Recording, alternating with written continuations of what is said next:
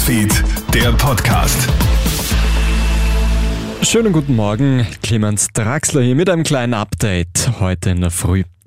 Bitte starte auf keinen Fall dein Auto, wenn es unter Wasser gestanden ist. Während die Aufräumarbeiten in den Hochwassergebieten in Südösterreich weitergehen, schlägt jetzt der ÖAMTC Alarm. Betroffene, deren Auto auch nur teilweise unter Wasser gestanden ist, kommen um einen Werkstatttermin nicht herum. Zu groß sei einfach das Risiko von Schäden an Radlager, Antriebswelle und Bremsen. Florian Merker vom ÖMTC. Das größte Problem wäre, sollte Wasser in den Motorraum gelangen, kann es zu einem Wasserschlag kommen, was in weiterer Folge zu einem Motorschaden kommen kann, was natürlich enorme Kosten verursachen würden. Auch das Trockenlegen des Autos sollte unbedingt von einer Fachwerkstatt übernommen werden. Der Amazonas-Regenwald ist enorm wichtig im Kampf gegen die Klimakrise. Das Bewusstsein dafür wächst jetzt auch in den südamerikanischen Staaten. Gestern gibt es daher einen Amazonas-Gipfel in Brasilien.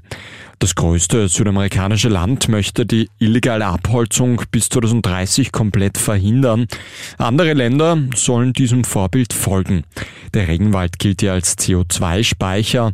Fachleute warnen, dass sich der Amazonas einem Kipppunkt nähert. In Salzburg sind gestern mehrere Passanten zu Lebensrettern geworden. Ein Tourist aus Deutschland stürzt in Großaal im Pongau über eine steile Böschung in den Elmaubach. Die Wassermassen reißen den 57-Jährigen daraufhin rund 100 Meter weit mit. Beherzte Passanten ziehen den regungslosen Mann aus dem Bach. Die Rettungskräfte reanimieren den Mann daraufhin erfolgreich. Ein Hubschrauber fliegt ihn ins Klinikum Schwarzach. Und für Sturm Graz ist die erste Teilnahme an der Champions League seit mehr als 20 Jahren in weite Ferne gerückt. Die Grazer verlieren das Hinspiel der dritten Qualifikationsrunde gestern Abend mit 4 zu 1 gegen PSV Eindhoven. Starke Niederländer führen nach einer halben Stunde bereits mit 3 zu 0.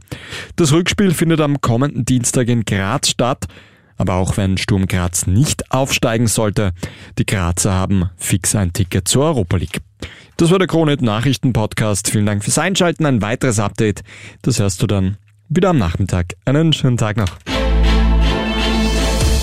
Krone Hits, Newsfeed, der Podcast.